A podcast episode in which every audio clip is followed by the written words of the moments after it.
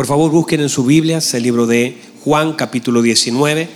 Aunque hace un rato atrás lo leí, no alcanzamos a llegar hacia lo que quiero hablar, que tiene que ver con las cosas importantes y trascendentes que nuestro Señor Jesucristo dijo e hizo en una cruz cerrando un tiempo. El Señor dijo e hizo cosas muy, muy interesantes que nosotros debemos tenerla en conciencia. Lo que el Señor dijo en una cruz, lo que el Señor hizo en una cruz, y quiero tomar ocho puntos, de los cuales todavía no tomo ni uno. Esta mañana traté, pero no, no pude, los hermanos no me dejaron avanzar. Y ocho puntos trascendentes de lo que el Señor hizo y dijo desde una cruz. Mire lo que dice ahora aquí en el versículo 25 de Juan capítulo 19, no está todo, sino que lo he recopilado de los otros evangelios también, pero aquí hay parte de lo que quiero ver si alcanzo con ustedes a entrar. Mire lo que dice el versículo 25. Estaban junto a la cruz de Jesús su madre. Dios bendiga a las madres, ¿verdad? Dios bendiga a las madres. Yo, leo esto, hermano, y ya parte esta palabra tocando mucho mi corazón porque qué difícil para, para María ver a su hijo siendo crucificado. Qué difícil. Más aún, todos sabemos que era el Hijo de Dios, que María, eh, Dios la eligió por ser una mujer llena de gracia, pero ser lleno de gracia también implica, esa gracia te permite resistir, no solamente para que todo te salga bien, sino para resistir esos momentos tan difíciles. Y ver a su hijo ser crucificado, más allá de, que el Señor es el Señor de María, pero ella lo tuvo en su vientre. Y Dios le permitió hasta el día de, su muerte incluso llamarle madre. Mire lo que dice. Cuando vio Jesús a su madre, ¿a quién vio? Era su madre. Mire lo que dice. Estaba junto a la cruz Jesús su madre y la hermana de su madre, María, mujer de Cleofas, y María Magdalena. Cuando vio Jesús a su madre y al discípulo a quien él amaba, que estaban presentes, dijo a su madre, mujer, he aquí tu hijo. Después dijo al discípulo, he aquí tu madre. Y desde aquella hora el discípulo le recibió en su casa. Después de esto, sabiendo Jesús que ya todo estaba consumado, dijo para que la escritura se cumpliese. Mire lo que dijo, tengo sed. ¿Para qué dijo tengo sed? Perdón, ¿para qué dijo tengo sed? Eso es clave. Esa es una palabra clave. Téngala allí. Y estaba allí una vasija llena de vinagre. Entonces ellos empaparon en vinagre una esponja y poniéndola en un hisopo, se la acercaron a la boca. Cuando Jesús hubo tomado el vinagre, dijo, consumado es, y habiendo inclinado la cabeza, entregó el Espíritu. Tomen asiento, por favor. Muy bien. Comenzamos durante esta mañana a hablar algunas cosas importantes en relación a los tiempos y a ser entendidos en los tiempos. Diga conmigo tiempo. Importante es esto, porque no solamente debemos aprender a discernir los tiempos, sino que debemos, dijimos durante la mañana, aprender a saber qué tengo que hacer en el tiempo que el Señor me ha dado y de ahí tomamos la parábola de las vírgenes insensatas que fueron capaces de discernir el tiempo, pero no supieron qué hacer en el tiempo. Importante también es que en este tiempo nosotros debemos también entender que cada tiempo genera una demanda sobre nuestra vida. Cada nuevo tiempo genera una nueva demanda sobre nuestra vida y somos responsables de lo que el Señor ha depositado. Entonces, comenzamos a hablar acerca de las vírgenes insensatas, también les hablé a los hermanos acerca de los cambios necesarios en cada tiempo de nuestra vida y allí nos quedamos. Ahora, ponga atención a esto. En lo natural, en lo natural, nosotros entendemos que cada nuevo tiempo, cada nueva temporada, demanda de nosotros algo. Por ejemplo, hoy estamos en verano, cambiamos los aires, pusimos ventilación, ah, nos vestimos de una forma completamente diferente, ¿Por qué? Porque eh, de alguna forma el tiempo hace una demanda sobre la vida. En su casa seguramente usted ya no está durmiendo con esas colchas grandes, esas frazadas de polar y esos pijamas ya quedaron guardados en el ropero hace rato, ¿verdad? Dígame amén a eso. Ya no, ya no podemos dormir, míreme, ya no podemos vivir como vivíamos antes. Y esto estoy hablando hace un par de meses atrás. ¿Por qué? Porque cada nuevo tiempo genera una nueva demanda sobre nuestra vida. Entonces, todo lo que fue hace cuatro meses atrás eh, quedó ya... Es más, míreme, esto es lo que pasa. Cada vez que viene un nuevo tiempo, una de las señales de un nuevo tiempo es la capacidad de cambiar la forma de pensar. Míreme por favor. Usted estoy seguro que le pasa lo mismo que a mí. Usted va a su cama y no puede pensar en esa frazada gruesa y usted dice, yo no sé cómo pude dormir con eso. Dígame a eso, ayúdenme. Usted ve ese pijama de polar tipo elefantito y usted dice, yo no lo puedo creer. O ve la estufa y usted no puede creer que en algún momento la haya tenido que prender. Porque todo lo que usted vivió en un tiempo ya quedó atrás. Y junto con el cambio de tiempo viene un cambio de mente. Ahora usted duerme con las ventanas abiertas, lo cual hace cuatro meses atrás o tres meses atrás usted ni lo hubiera pensado. Estaba todo abrigado, estaba muerto de frío, no sabía cómo salir. Eh, porque cada nueva temporada en nuestra vida genera en una forma interna un cambio de mente, de tal forma que usted consciente pero también inconscientemente comienza a vivir de una forma y ya ni siquiera lo que usted vivió hace cuatro meses atrás, podría ni siquiera usted decir, no, es que hace cuatro meses atrás, no, para usted como que ya no cuadra eso. Ya no cuadra las panties, ya no cuadra las chaquetas, usted ya no podría pensar porque una de las señales de los nuevos tiempos es la nueva forma de pensar. Por eso usted cuando está en un nuevo tiempo, mire, usted se acuerda cuando lloraba por Lucho, la señora que en algún momento lloró por un Lucho, por un Juan, por un quien sea, y lloraba, decía, Lucho, no te vayas. María, no te vayas, por favor, no me dejes. Y usted lloraba y lloraba y lloraba y usted pensó que el mundo se le terminaba porque Lucho se fue. Pero apareció Juan. Y cuando apareció Juan, usted dice, nada que ver haber llorado tanto por Lucho. Y usted no puede entender cómo botó tanto tiempo lágrimas por Lucho y usted pensó morir ese día. Pero ahora Juan, dígame, ahora Juan le hizo, olvidar a Lucho. Pero es una cosa de, de cambio de temporada que también trae un cambio de mente. Porque no es que él haya sido poco importante, lo que pasa es que en ese tiempo para usted, en su temporada, esa, esa temporada gobernaba su mente. Pero ahora en esta nueva temporada que usted vive, ya no está gobernada por eso. Entonces es exactamente lo mismo cuando el Señor nos va cambiando de temporada, cuando el Señor nos saca de una temporada, no solamente hay una evidencia en la vida, sino que en la mente.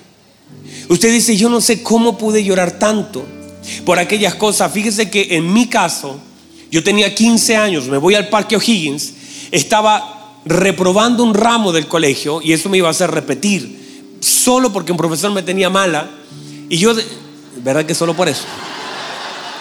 Hermano, no quiero contar el testimonio porque ya lo conté alguna vez, pero ese profesor me tenía mala, no podía soportar mi belleza y, y, y me tenía mala. La cosa es que el profesor me hacía algunas cosas y ya, quiero, no, no quiero entrar en eso, ya lo perdoné, ya lo solté.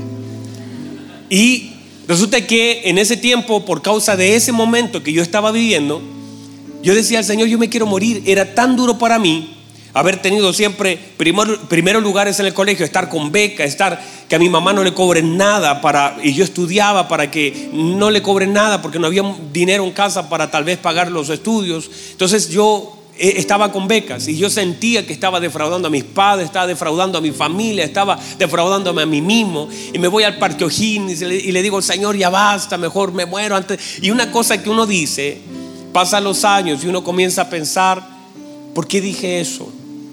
¿Por qué viví eso? ¿Por qué lloré tanto por algo tan insignificante? Porque en mi temporada estaba gobernando mi vida. Ese momento de dolor gobernaba mi corazón. Pero luego que salí de esa temporada, ahora en esta nueva temporada, ya pienso y digo eso nada que ver con lo que yo vivía. Entonces, ¿cómo sé que yo he cambiado el tiempo sobre mi vida? Porque una de las cosas que cambia es la forma de pensar. Pero no es una cosa solamente que usted diga, ya no voy a pensar más, ya no, ya, ya no, me olvido de eso. No, no, no, no. Es que de pronto comienza a gobernar este nuevo tiempo sus pensamientos. Y ahora ya no está pensando como pensaba antes, sino que ahora entiende lo que un día vivió. Y mira con misericordia ese tiempo. Y usted comienza a decir, Señor, gracias. Porque gracias al Señor que muchas de nuestras oraciones no fueron contestadas. Y le comenzamos a dar gracias al Señor y a entender cosas que en algún tiempo no, no entendimos. Y comenzamos a decir, Señor, gracias porque oré tan equivocadamente tratando a veces de retener algo que el Señor quería sacarlo de mis brazos. Tratando de retener algo o a veces un dolor o a veces pidiendo de forma equivocada y el Señor en su soberanía, bendito sea el Señor, que en su soberanía y su sabiduría, Él sabe que debe darnos, más allá incluso de lo que nosotros mismos pedimos. Entonces cada nueva temporada también trae un cambio de mente. Ese cambio de mente es necesario para vivir en esta nueva temporada. ¿Por qué? Porque los tiempos hacen una demanda sobre la vida. Ahora, en eso, en eso, entendamos que el Señor establece principios, que hay tiempo de nacer y tiempo de morir. Pero en cada tiempo, míreme por favor, cada tiempo, aparte de que gobierna la forma de pensar, nosotros debemos entender que los tiempos también el Señor puede hacer una una intervención. Irrumpe el Señor en medio de los tiempos. Vamos, otra vez. El Señor tiene el poder de irrumpir en medio de los tiempos. El Señor tiene el poder y a eso nosotros le llamamos milagro. A la irrupción del Señor en medio de un tiempo. Ejemplo, usted está enfermo. El Señor el, médico le dice, bueno, usted tiene tal enfermedad, necesita tal tratamiento. Y esto va a ser durante cinco años. Y eso está bien porque médicamente es así, hay algo establecido. Pero de pronto el Señor irrumpe en medio de ese tiempo. Y lo que eh, un médico dijo cinco años, el Señor lo hace en un momento. Y el Señor puede irrumpir en medio de un tiempo de una forma tan sobrenatural que viene a golpear la forma pensante de cómo nosotros estamos planificando todas las cosas. Hay una mujer llamada la viuda de Sarepta. Ella tenía planificado algo. Ella dijo, yo saldré ahora a buscar unos leños y los voy a, y voy a cocer el último poquito de, de harina y aceite, lo voy a mezclar y voy a hacerme un pancito. Mire el pensamiento. Y voy a echarme a morir con mi hijo. Porque ya no hay esperanza, ya no hay comida, ya no hay aceite, ya no hay nada.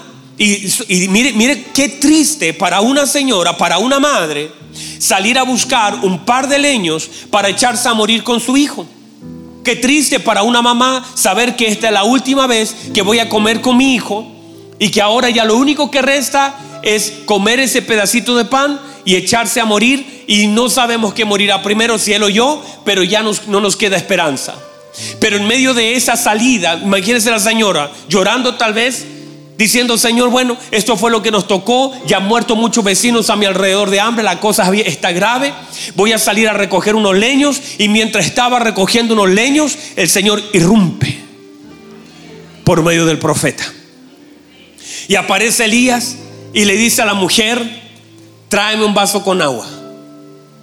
La mujer le dice, Señor, no tenemos nada, la cosa aquí está difícil. Eh, pero, y le va a buscar el agua, le dice, pero también tráeme una, una torta cocida bajo las ascuas, hágame un pancito. Y ella dice, no tenemos nada. Y el profeta dice, no, porque yo vengo a irrumpir sobre tu vida. Vengo con una palabra que viene a cambiar la naturaleza de tu vida, tus tiempos. Tú saliste a buscar unos leños para morir, pero el Señor te ha enviado una palabra para vivir. O sea, tú saliste para morir, tú saliste a buscar unos leños diciendo voy a echarme a morir, pero ahora el Señor, míreme por favor, míreme, el Señor había secado un arroyo, el Señor le había secado el arroyo al profeta, que era señal, lo que se secaba era una señal de movimiento. O sea, el Señor le seca un arroyo para que ahora el profeta se mueva al lugar donde Dios lo quería ocupar. Y quiero decirle que muchas cosas comienzan a secarse o a cerrarse en un periodo de nuestra vida para que nosotros seamos el rumpir en otro lugar y en otra esfera para otras personas. O sea, hay cosas que nosotros vamos a ver que se cierran, pero la razón es que se cierran es que el Señor nos está moviendo porque el Señor ha depositado algo que alguien en algún lugar necesita y por eso no es que tú quisiste moverte, sino que aquello que, llamas tú se cerró, me echaron, se cerró, la cosa está difícil. No es que esté difícil, no es que se cerró, es que el Señor cortó el agua para que te comiences a mover al lugar donde Dios necesita ocuparte. Y eso se llama el rompir del Señor, que hay cosas que Dios cierra para que nosotros seamos bendición para otros, porque de otra forma no te mueve desarrollo. De otra forma no te vas a mover. Entonces Dios qué hace? Te cierra el agua y Dios dice, ya no te quiero acá, ya no te quiero en esta soledad. Has estado tiempo alimentándote, te alimenté, te sostuve. Pero ahora el arroyo de Kerit se cierra y quiero movilizarte a un lugar porque hay una viuda que está a punto de morir, que no tiene esperanza, pero tú serás la esperanza. Hay una palabra que yo deposité. Por eso hay algunos cambios que usted no entiende, porque Dios no todo lo explica, pero Él todo lo hace. Todo lo provoca. Y hay cosas que usted no sabe por qué suceden, pero del día que usted le diga, usted mi Señor, usted mi Salvador, el Señor entonces tiene autoridad para cerrar algunas puertas. El Señor tiene autoridad para poder secar algunos estanques, para que te muevas. Y cuando te mueves, Dios te conecta con algunas personas que han estado desesperadas, han estado desesperanzadas. Y el Señor pone una palabra en tus labios para ellos. Y entonces lo que para ti es una sequía, en realidad es un pozo que se está moviendo. Las aguas se secaron por fuera, pero el Señor te puso aguas por dentro para poder ser una fuente para otras personas. Y tú dices, Señor, ¿por qué me está pasando a mí? No es que esté pasando a ti, es que por causa de otra persona, el Señor a veces cierra en este lugar, pero te cambia de escenario para que tu vida sea la irrupción para alguien que lo necesita. Y tienes que estar tan abierto a los cambios de temporada, porque todo cambio de temporada hace una demanda sobre tu vida y tú no estás por casualidad donde estás hoy, sino que el Señor te cambió el escenario para que tú le cambies el escenario a otra persona. Ah, reciba eso, por favor. Reciba eso. Entonces el Señor irrumpe, diga conmigo, irrumpe. Esa es una intervención divina en un tiempo y la estación de algo. ¿Y sabe lo que hace irrumpir? La palabra. La palabra del Señor irrumpe sobre la vida de alguien. Y cuando la palabra irrumpe, el tiempo es tocado. Cuando la palabra irrumpe, el tiempo es tocado. Y no importa qué tiempo se estaba viviendo. Porque lo que es el tiempo, míreme, el tiempo está sujeto a la palabra. El tiempo está sujeto a la palabra, o sea, es la palabra la que gobierna el tiempo y no el tiempo gobernando la palabra. Y por eso cuando una palabra es soltada, esa palabra tiene el poder de tocar el tiempo. Aunque usted esté gobernado, míreme, llega el Señor, llega el Señor a la casa de María. Habían pasado ya cuatro días, la gente seguía llorando. El Señor le dice, Marta, tu hermano resucitará. ¿Y qué hace Marta? Inmediatamente lo conecta con la enseñanza que ella tiene y lo sabe. Y ella dice, claro Señor, mire lo que dice, yo sé que resucitará en el día postrero. O sea, hay una esperanza que en el día postrero Él resucite. Yo sé que va a resucitar en el día postrero. Y el Señor dice, Marta, yo soy el día postrero. Yo soy la resurrección y la vida. Marta, yo vengo a irrumpir a este lugar. Yo soy el día postrero. Y vengo a irrumpir. Después de cuatro días, vengo a manifestar mi gloria. Y a pesar de que este es un tiempo de llorar, yo cambio ese tiempo de llorar en un tiempo de gozo, en un tiempo de asombro, en un tiempo de alegría, porque yo irrumpo en medio del dolor a través de la palabra. Quiere decir que no importa en qué temporada de nuestra vida estemos, cuando viene una palabra, esa palabra tiene la capacidad de tocar el tiempo de nuestra vida de tal forma que tú comienzas a sorprenderte. Claro, eso fue lo que le pasó a los discípulos en la barca. Mientras ellos estaban en la barca, medios que se estaban muriendo, de pronto el Señor, esa tormenta necesitaba tiempo para terminar esa tormenta era para largo, pero el Señor le dijo, cállate y enmudece. Y la Biblia dice que al instante cesó la tormenta y ellos se asombraron. ¿Por qué? Porque cada intervención de la palabra sobre un tiempo genera asombro. Y cuando tú eres, estás en un tiempo difícil, la palabra del Señor viene. Y por eso cuando nosotros estamos viviendo un tiempo difícil, ¿qué tienes que hacer? Ir a la palabra. Y cuando la palabra encuentra el depósito de fe sobre alguien, tendrá que salir por la boca. Y cuando sale por la boca, la palabra tiene el poder de irrumpir cualquier escenario de nuestra vida. La palabra tiene el poder de cambiar los escenarios de nuestra vida para que Cristo sea glorificado. Entonces en medio yo lo que tengo que entender, número uno, que hay temporadas en nuestra vida y que somos gobernados por ciertos tiempos. Pero los tiempos no están por sobre la palabra, sino que la palabra está por sobre los tiempos. Y cuando yo estoy en una temporada difícil, debo aferrarme de la palabra del Señor Debo confiar en la palabra del Señor, debo orar la palabra del Señor, debo caminar en la palabra del Señor, porque lo único que puede cerrar el ciclo en una temporada de mi vida es su bendita palabra. Y cuando la palabra llega a mi vida, debo estar preparado, firme en la palabra, porque justamente viene un nuevo cambio. Y yo me preparo para ese nuevo cambio, porque la palabra tiene el poder de tocar mi vida. Y cuando la palabra toca mi vida, hermano, me saca de un escenario y ahora yo tengo que saber qué hacer con este nuevo tiempo que el Señor me ha dado, porque fui cambiado violentamente de un tiempo de dolor a un tiempo de alegría. Y lo que Dios espera es que yo sepa qué hacer en cada uno de los tiempos que el Señor me abre. Cuando nosotros cuando nosotros empezamos a analizar esta bendita palabra, ¿qué debo hacer en los tiempos? Hay algunos lugares que son lugares de aflicción hasta que la palabra del Señor los toca. Cuando la palabra del Señor toca un tiempo de aflicción, se transforma en un escenario de adoración.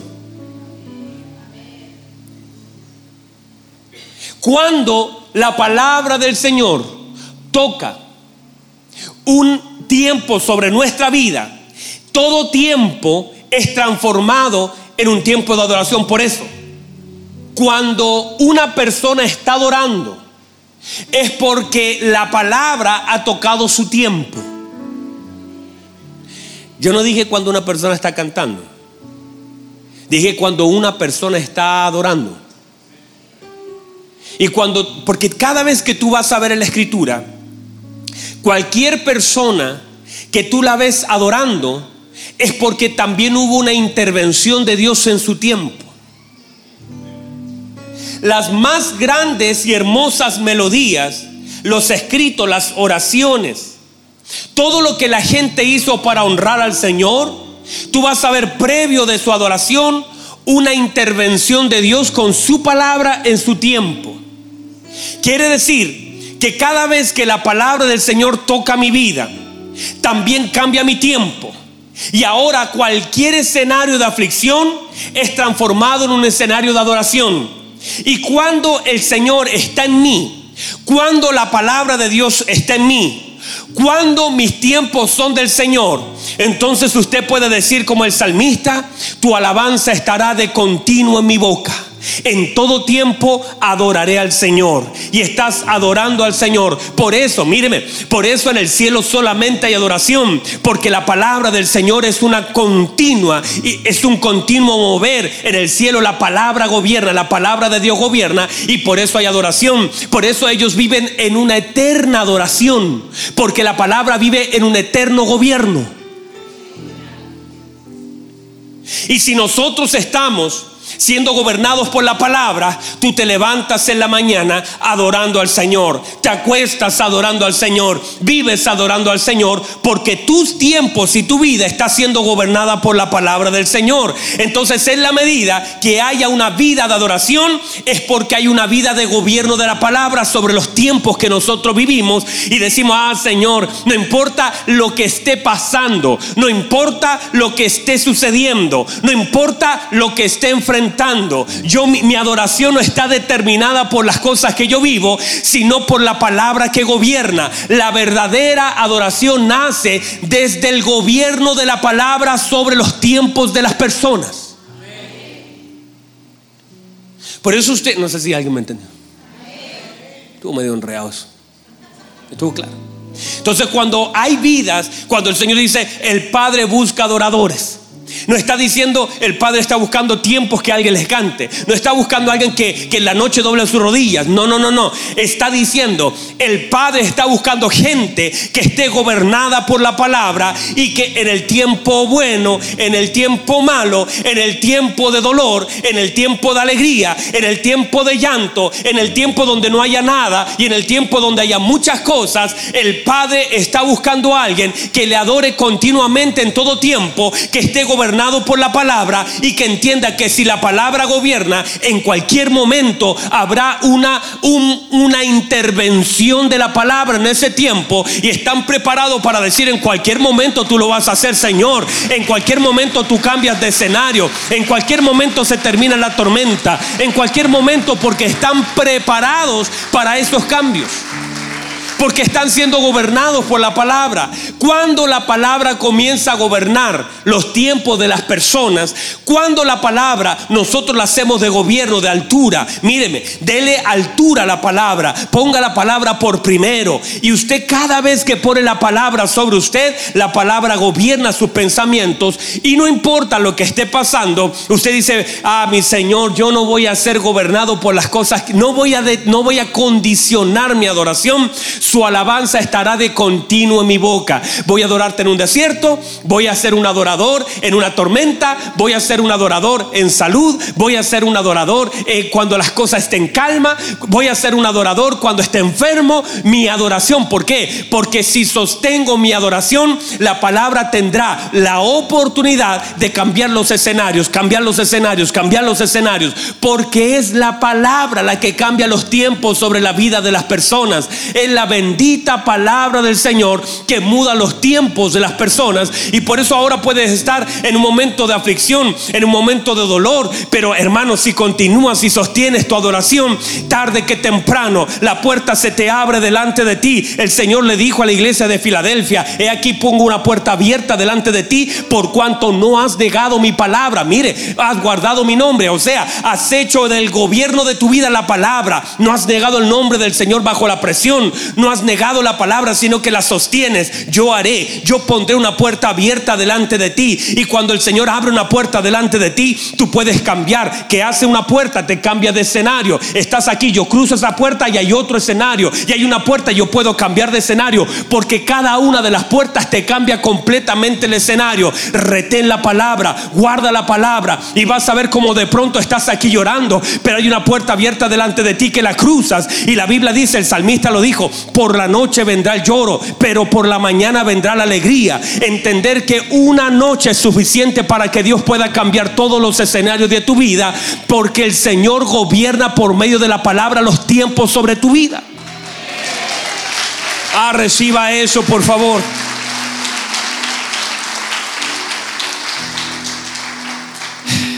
¿Lo puede recibir? Por eso cuando nosotros estamos aquí adorando, exaltando. Yo vine a adorar a Dios. Yo vine a adorar a Dios. ¿Vino usted a adorar a Dios? Yo vine a adorar a Dios. Y mientras estamos adorando a Dios, cosas comienzan a ser desatadas. Cosas comienzan a ser abiertas delante de nosotros. Estamos adorando. Estamos sirviendo. Somos adoradores. El Padre se goza con nuestra vida. Y de pronto, de una forma gloriosa, cosas comienzan a cambiar a dar vuelta. Y lo que antes era un llanto se transforma en una alegría. La gente a veces dice, ay pastor, pero, pero usted, como que las cosas le resultan, porque soy un adorador. Y a veces las cosas vienen así media chuecas, pero mientras siga adorando el Señor tiene capacidad de enderezarlas. Y cuando la cosa ha estado media escasa, el Señor la da vuelta a nuestro favor. Porque estoy tan confiado en el gobierno de la palabra y entiendo que la palabra gobierna los tiempos, que sé que en cualquier momento Dios lo puede hacer y por eso preparo mi corazón para lo que Dios ha de hacer. Diga gloria a Dios, diga aleluya, diga, eso es lo que yo quiero para mi vida. Ah, usted, yo no sé si usted mantenga su oración, mantenga su adoración. Usted tiene que creer cosas. Reciba esto, por favor. Usted mantenga su oración. Llega el momento donde de pronto un hijo, usted mantiene su oración. Golpea un padre, un hijo, una madre, un hermano, diga, yo no sé, algo aquí cambió algo aquí. Conocí a un hermano en, Temuco, la mamá orando tantos años por él. Esa, noche la mamá se fue a una vigilia y él se fue a la disco. Y la mamá estaba allí, adorando al Señor, doblando sus rodillas por su hijo. Su hijo en el alcohol, en los vicios. Y la mamá ahí adorando al Señor, diciendo, Señor, usted lo puede hacer adorando al Señor, 4 de la mañana. El niño está en las discos, está bailando. Siente, siente una desesperación. Algo le empieza a pasar, mira las luces, dice esto, esto no es para mí, ¿qué hago acá? Y comienza a caminar y se va donde, donde está la mamá, la vigilia. De pronto la mamá está adorando. Había pasado otra vez la mamá a orar por su hijo al altar y de pronto siente una mano es su hijo que ha llegado a las 4 de la mañana para decirle, mamá, perdóname. Mamá, hay algo, hay una desesperación, necesito de Cristo, abraza. ¿Usted cree que Dios puede hacer eso? De esas cosas que cuando retienes la esperanza, mientras retengas tu oración, mientras retengas tu adoración, de pronto sentirás una mano en tu espalda diciendo, mamá, papá, hijo, ay, hay algo que me pasa aquí adentro. Es tanto lo que le ha jalado a través de la fe. Lo has tirado, lo has amarrado con lazos de amor. Oraste delante del Señor diciendo, Señor, usted es poderoso y he venido a adorar, no he venido a reclamar, no he venido a, no, he venido a adorar, he venido a decirle, Señor, usted tiene poder para alcanzar a mi hijo. Tiene poder para alcanzar a mi familia. Tiene poder para alcanzar a mis padres. Tiene poder para meter la mano allí donde yo no puedo. Pero yo estoy adorando en todo tiempo. No importa lo que mis ojos ven, lo importante es lo que mi corazón cree. Estoy creyendo con mi boca que usted lo ha de hacer. Sé que no importa lo lejos que esté, usted lo puede atraer.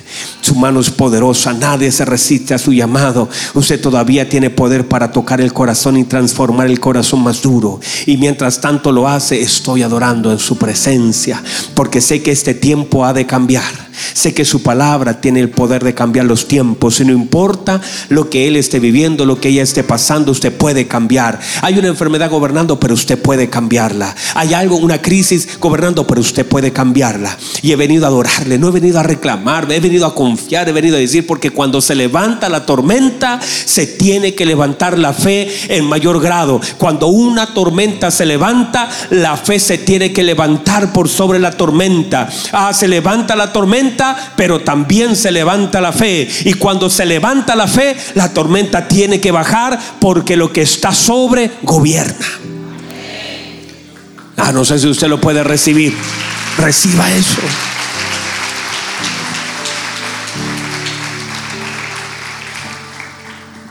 Déjenme, entrar por lo menos con un puntito de lo que les dije que iba a hablar porque se nos pilló el tiempo. Y es su culpa. Número uno, la primera cosa que hizo el Señor en la cruz y cómo debemos cerrar esta temporada, este año, es que lo que el Señor hizo fue soportar la presión y la tentación. Hubo una presión excesiva para que Él soltara lo que estaba haciendo. Hubo una presión en la cruz excesiva para que Él soltara.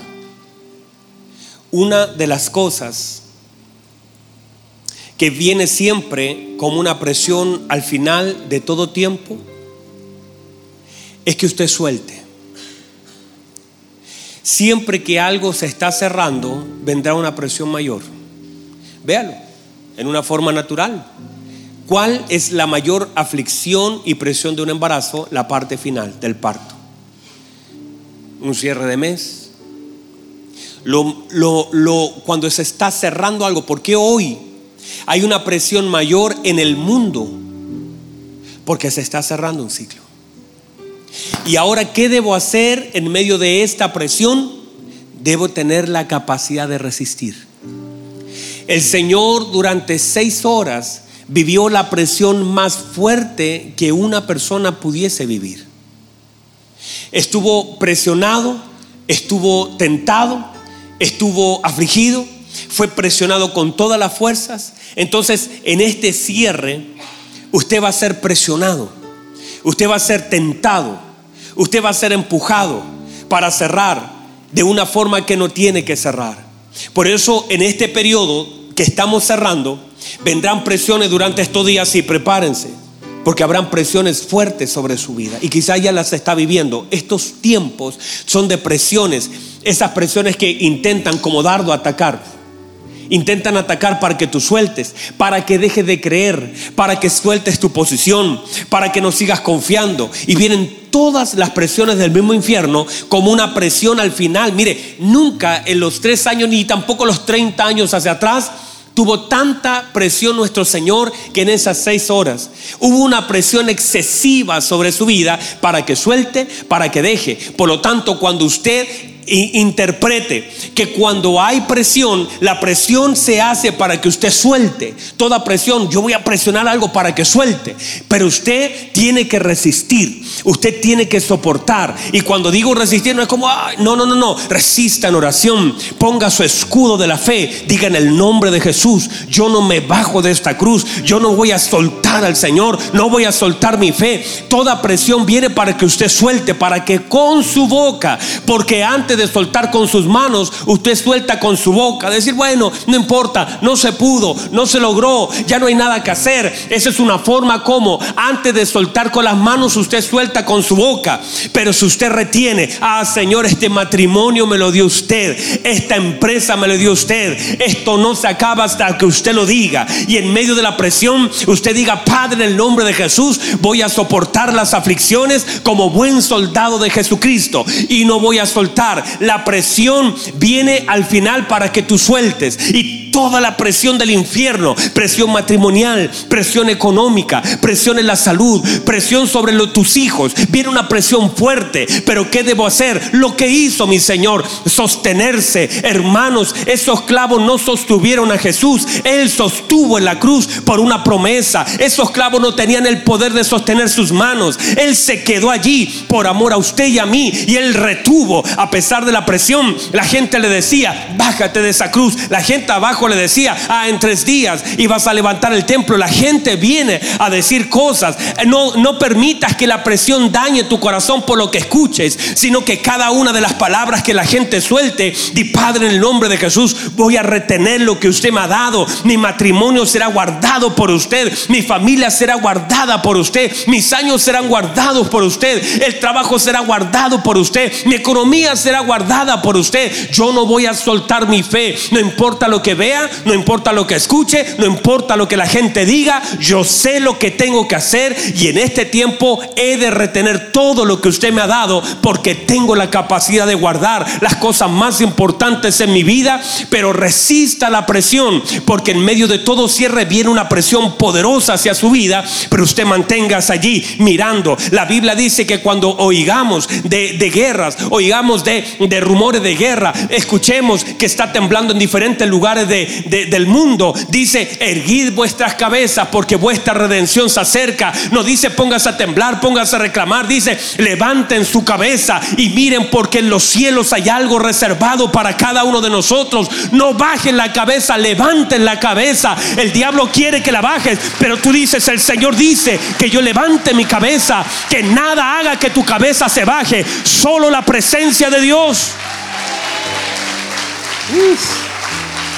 Solo la presencia de Dios. Este es un tiempo donde usted va a vivir presión y tal vez ya lo está viviendo. Porque todo cierre viene para que usted, por eso el Señor le dijo a través de la parábola, la necesidad de orar siempre y no desmayar. El Señor definió la oración como una necesidad. La oración es una necesidad. Y el Señor dijo y definió así la oración. ¿Acaso mi Padre no responderá a aquellos que claman de día y de noche? Aquellos que son capaces de retener la oración en la mañana y aquellos que son capaces de volver a creer por la noche. Entiéndase noche, no tiene que ver con solamente, ah, son las 12, son, son la una, me voy a acostar. No, noche, la escritura es conflicto. Noche, la escritura es dolor. Y el Señor dice, ¿acaso mi Padre no le responderá a aquellos que claman de día y de noche?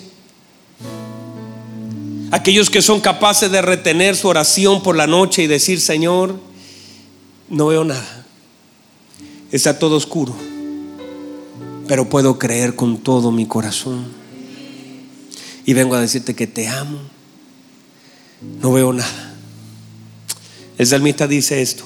Mire, déjeme cerrar con esto. Pueden pasar los músicos, por favor. Y usted póngase en pie, por favor. Se nos pasó el tiempo de una forma muy rápida. Mire, el salmista dice, aunque ande en valle de sombra, de muerte, tu vara y tu callado me infundirán aliento. El callado era un bastón de madera largo que los pastores lo usaban en los tiempos donde había mucha neblina. La, la oveja en sí no tiene muy buena vista pero el pastor, cuando había mucha neblina y la oveja no veía, daba un golpe. Daba un golpe en las rocas con su callado. Y, el salmista dice, su vara y su callado me infundirán. ¿Sabe? Ese golpe así lo que era. Yo estoy aquí. No me ves pero yo estoy aquí. Hay un momento donde usted lo único en medio de esas oscuridad que a veces nosotros vivimos, sentimos eso. Sentimos el callado del Señor diciendo, yo estoy aquí. Y eso te infunde aliento sabiendo que el Señor está.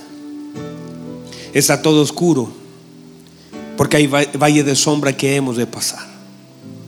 Pero el Señor se hace sentir el callado del Señor golpeando la roca, diciendo, no estás perdido, yo estoy aquí, yo sigo aquí, yo no me he ido, no ves nada pero confía. Yo sigo aquí.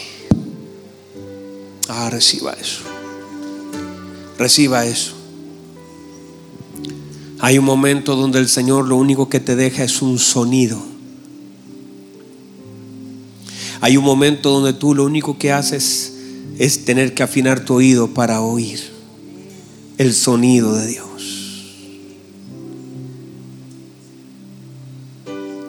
Y vas a tener que confiar. Hay cosas que todavía no puedes ver. Pero Él dijo, mis ovejas oyen mi voz. Y es la voz del Señor la que te guía. Puede ser que ahora mismo no estés viendo muchas cosas, pero escucha al Señor. Camina en pos de su palabra. Camina. Continúa. Sigue. Aprende a oír la voz de Dios en tu corazón. Dios no ha dejado de hablarte. Dios nunca deja de hablar. El salmista llegó a interpretar la voz de Dios aún desde los cielos. El salmista dijo, los cielos cuentan, los cielos hablan, los cielos cuentan la gloria de Dios. Y vas a tener que aprender a oír a Dios por medio de todo lo que Él ha hecho. Vas a tener que aprender a oír a Dios y saber que Él está aquí. Está ahí. Cuando de pronto las voces de la gente, lo que puedas ver, lo que está pasando en tu casa, lo que está pasando en tu matrimonio, lo que está pasando en tus finanzas, lo que está pasando eh, eh, en tu casa, en tu salud, en tantas cosas. Eh, todas esas son voces que intentan sobresalir para dañar tu corazón pero siente el callado del Señor. Siente ese callado diciendo, yo estoy aquí. Y que nunca la voz de un hombre golpee tan fuerte como la voz del Señor sobre tu vida. Aprende a oír la voz de Dios en medio de esta presión, como el Señor cruzó y cerró un tiempo, soportando toda presión sobre su vida, sabiendo lo que tenía que hacer la gente comenzó a hablar, la gente comenzó a murmurar. Si usted lee el pasaje, la gente dice que hablaba, gritaba, lo injuriaba, pero él estaba allí, soportando la presión. Usted y yo debemos cerrar soportando también la presión y diciendo, Señor, no importa lo que la gente diga, yo siento su callado, usted está conmigo. No importa lo que la gente haga, usted está conmigo. No voy a soltarme, no voy a salir, voy a cerrar, adorando, voy a cerrar este año creyendo, voy a soltar este año confesando con mi boca, voy a cerrar este año cantándote mis mejores canciones. Voy a cerrar este año reteniendo mi fe diciendo, hubiera yo desmayado si no creyera que veré la bondad de Jehová en la tierra de los vivientes. Voy a cerrar este año cantando las mejores melodías para ti. Porque no importa la presión que tenga. La presión solamente sacará el depósito de gracia que hay en mí. Sacará la fe mientras más me presionan, más fe puede salir de mí. Estoy lleno de fe, lleno de esperanza. Creo que usted puede hacer y tarde que temprano algo en mi vida se moverá. Levante sus manos en la presencia del Señor. Uh. presencia del Espíritu Santo del Señor. Levante sus manos, levante sus manos, adore. Dígale al Señor algo. Antes de cantar, dígale al Señor algo con sus palabras. No reemplace su oración por la canción de alguien más. Ore, dígale, Señor, yo soy, yo estoy en presión. Yo estoy en angustia. Pero su palabra dice, mi angustia clamé a Jehová y él me oyó. Esa presión debe generar un clamor profundo, esa presión debe generar una oración desde el alma, desde el espíritu. Dígale, Señor, estoy aquí para adorarle, estoy aquí para glorificarle. Voy a cerrar, han sido años difíciles, han sido tiempos difíciles, pero no voy a soltar. Y si aumenta la presión, también aumentará la adoración.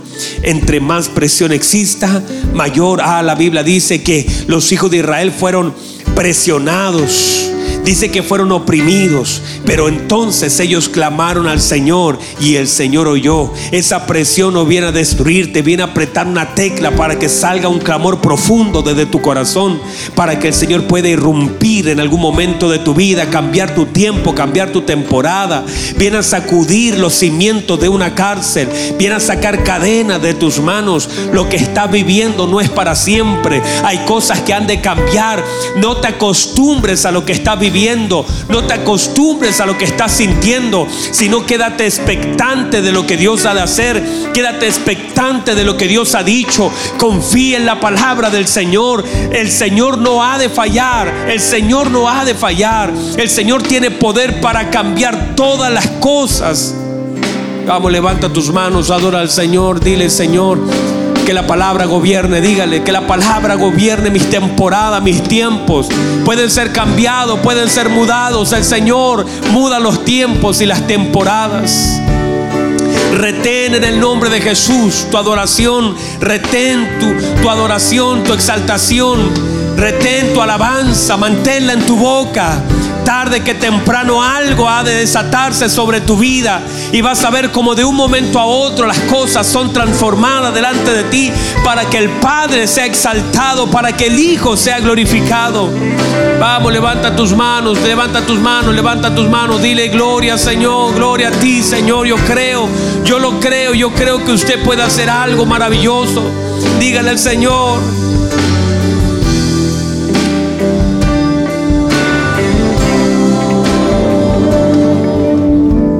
Sus manos, Padre. Gracias, Señor, por su palabra. Yo no sé, Señor, qué temporada están viviendo, pero su palabra tiene el poder de cambiar los tiempos, las estaciones sobre nuestra vida, irrumpir y cambiarlo todo.